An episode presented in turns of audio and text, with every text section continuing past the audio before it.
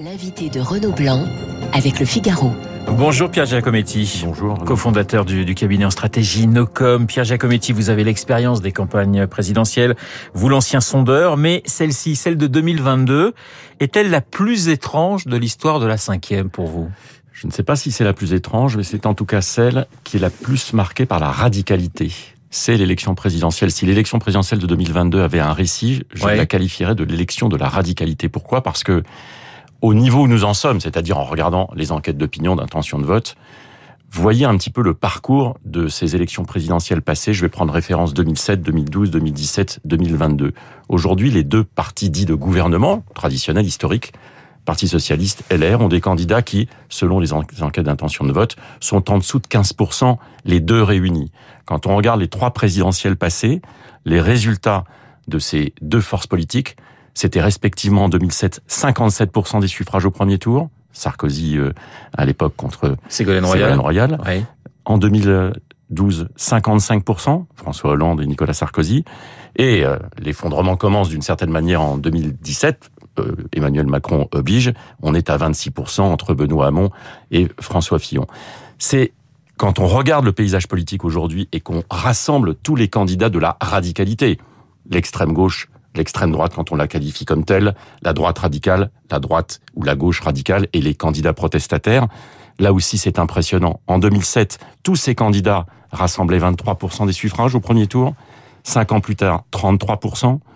Il y a cinq ans, 49%. Et aujourd'hui, quand on fait la somme des intentions de vote de tous ces candidats dits de la radicalité, on est à près de 60% des suffrages. C'est ça qui qualifie l'exception de cette élection présidentielle de 2022. Alors, radicalité, dites-vous, mais on a aussi le sentiment d'une campagne sans désir, sans saveur, une campagne qui, en quelque sorte, n'aurait pas imprimé. C'est paradoxal parce que il est probable que ce dont on est aujourd'hui le plus sûr à quelques jours du premier tour, c'est une abstention record sous la Ve République. Ça donc, ça donne un petit peu le ton sur cette France désabusée qui regarde de plus en plus le rendez-vous 30%, électoral, un rendez-vous 30% à peu près, alentours de Français sur 30%. trois, on ouais. était à, aux alentours de 20% il y a 5 ans. Tous les instituts mesurent cette même apathie électorale, confirmant d'ailleurs les abstentions records des scrutins locaux, notamment en 2021 des régionales. Et puis il y a un deuxième élément qui est frappant et qui, ajoute au paradoxe, c'est que moi, de, mémoire d'observateur de ces campagnes présidentielles, je n'ai jamais vu autant de mouvements aussi rapides et aussi spectaculaires pour la plupart des grands candidats. Quand vous regardez les courbes des instituts, notamment les courbes de ces instituts qui regardent et observent tous les jours à partir d'enquêtes dites de rolling, on est impressionné sur une séquence des séquences aussi courtes par la brutalité d'évolution. Qu'est-ce que ça dit? Ça dit en fait que l'affiliation politique des Français est devenue de plus en plus faible. Ça veut dire que la fluidité est considérable. Ça veut dire que l'allégeance à un parti, ça n'existe plus en réalité que pour très peu d'électeurs. La, la circulation des intentions de vote accélère les mouvements et on est frappé pour tous les candidats de voir à quel point les points se gagnent et se perdent avec extra- une, ex- une rapidité extraordinaire. On dit souvent que cette campagne est pliée, et quand on dit souvent d'une campagne qu'elle est pliée, on a des surprises. Vous avez raison. euh, on entend moins qu'elle est pliée depuis quelques jours. Pourquoi Oui. Parce que en fait, le, le- le vrai sujet qui finalement installe l'incertitude du résultat final du premier tour, c'est la puissance finale ou ultime du vote utile en faveur des trois candidats qui aujourd'hui sont en tête. Qu'est-ce que c'est le vote utile? En fait, c'est à un moment donné se dire que les Français ont aussi en tête une sorte de vote stratégique qui consiste à aller vers la dynamique gagnante. Dynamique gagnante en faveur du président sortant, dynamique gagnante en faveur du deuxième et du troisième. On voit bien aujourd'hui que Pen, à gauche et à droite, euh, la bataille du vote utile est en train d'être gagnée par respectivement Marine Le Pen à droite et Jean-Luc Mélenchon à gauche. Et de la puissance de ces votes utiles, de ces réflexes de vote utile, on a probablement le secret du résultat final du premier tour en termes d'ordre d'arrivée. Pierre Giacometti, on compare souvent aussi cette élection de 2022 à celle de 2002. Est-ce qu'on a raison? Est-ce qu'on a tort? Est-ce qu'il y a des, des points de comparaison ou est-ce qu'il y a de grosses différences pour Il y a des points de comparaison, oui, en termes de record d'abstention. 2002 était un record d'abstention au premier tour. et C'est d'ailleurs probablement ce qui a contribué à rendre la fluidité encore plus considérable de la dernière ligne droite, dont je me souviens très bien il y a 20 ans. En quelques jours, à l'époque, Jean-Marie Le Pen gagne 5 points en une semaine et s'installe comme le candidat rival de Jacques Chirac.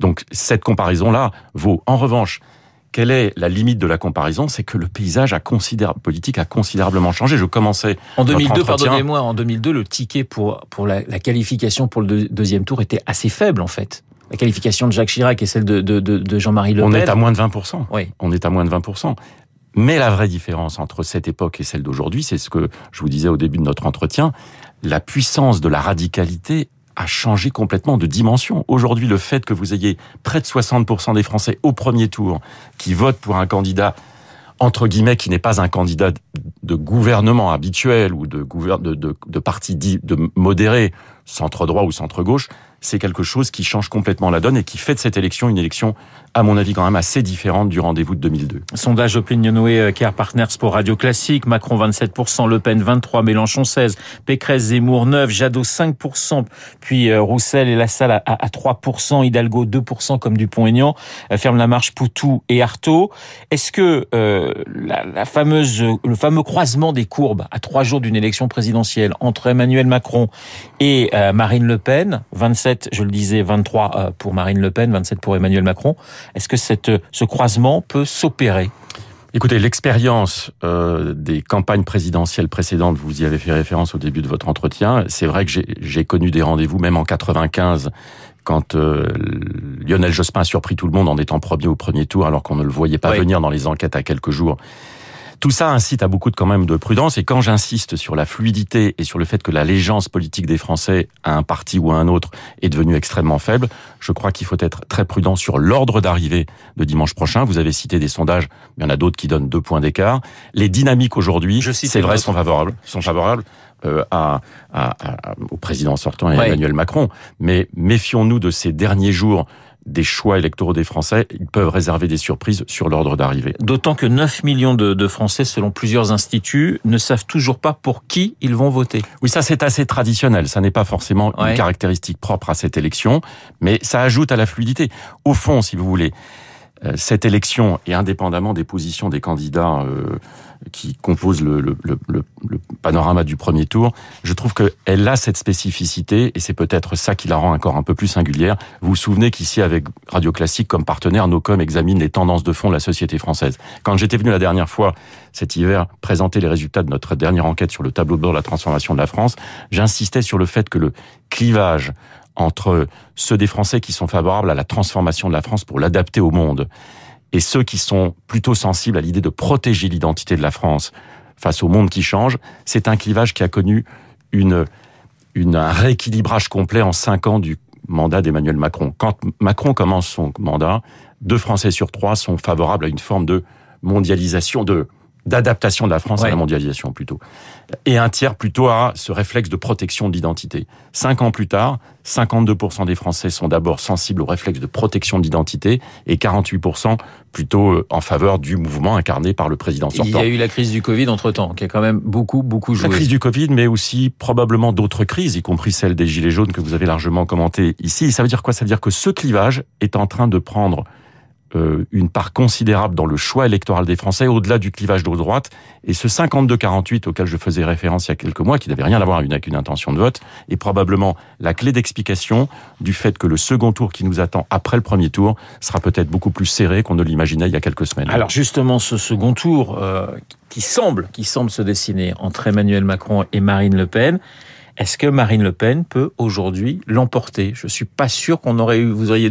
Enfin, j'attends votre réponse, mais peut-être qu'elle a évolué en, dans, dans, les dix derniers jours. Euh, elle est. C'est pour ça que je faisais référence à un indicateur qui n'est pas particulièrement lié à une intention de vote. Quand ce clivage de, ce clivage d'ailleurs que la candidate du Rassemblement national résumait dans les colonnes euh, de son interview dans le Figaro hier, le candidat de la mondialisation contre le candidat de la nation. Ce clivage mondialisation-nation est probablement celui qui nous incite à considérer que le second tour est très ouvert et absolument pas gagné d'avance pour le président sortant. Ça signifie que le débat va être très intéressant. Le débat dans, ce dans le dans le cas de ce de ce match. Encore une fois, ne, ne, ne, construisons pas ce, ce, ce, ce débat-là comme s'il était inéluctable. Mais s'il avait lieu, les conditions de confrontation entre les deux candidats sélectionnés pour le second tour n'aurait probablement rien à voir avec celui de 2017. Pourquoi? Parce qu'en 2017, Marine Le Pen a énormément de mal à s'accrocher, entre guillemets, à trouver des prises, comme on dit en alpinisme, à trouver des prises capables d'attaquer Emmanuel Macron, qui à l'époque n'est pas associé au bilan de François Hollande. dans le contexte de 2022, le bilan d'Emmanuel Macron sera probablement un des éléments de prise significatifs pour Marine Le Pen. Ce que l'on voit aussi dans ces intentions de vote, c'est que pour la première fois depuis 69, le Parti communiste est devant le, le, Parti socialiste, Roussel devant Hidalgo. Le PS, pour vous, sera définitivement enterré le 10 avril à 20h01 en tout cas, le Parti socialiste va être confronté à une nouvelle étape de la crise historique dans laquelle il est plongé depuis maintenant plusieurs années. Le score d'Anne Hidalgo et au-delà de ce score, il y aura une question fondamentale de poser sur l'avenir de la social-démocratie, en tout cas de sa représentation en France, surtout quand on a un candidat comme Jean-Luc Mélenchon qui est à ce niveau d'intention de vote pour la deuxième fois aux alentours de 20% ou un peu moins de 20% des suffrages. Mais je le répète, c'est l'ensemble des forces de gouvernement traditionnelles, LR et le Parti socialiste, qui sont aujourd'hui confrontés à des risques, sinon euh, de disparition, mais en tout cas de tensions extrêmement fortes, de scission possible, de fragmentation et d'éclatement. C'est ça la, la, question quand on regarde les niveaux actuels de leurs deux candidats. Et quand on voit quand même Anne Hidalgo qui est au coude à coude avec Nicolas Dupont-Aignan qui est, qui est juste derrière Jean Lassalle, c'est quand même assez incroyable en, en cinq ans.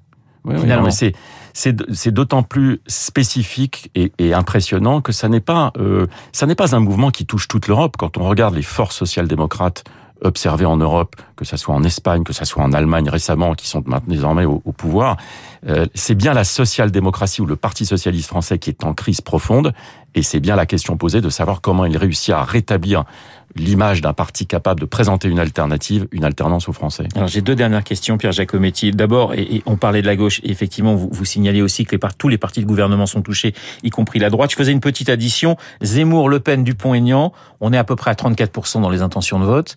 Euh, Valérie Pécresse, elle est autour de 9% aujourd'hui, c'est-à-dire que le vote de l'extrême droite en France est 3 à 4, 4 fois plus important que, euh, on va dire, la droite euh, traditionnelle. Là aussi, c'est une révolution.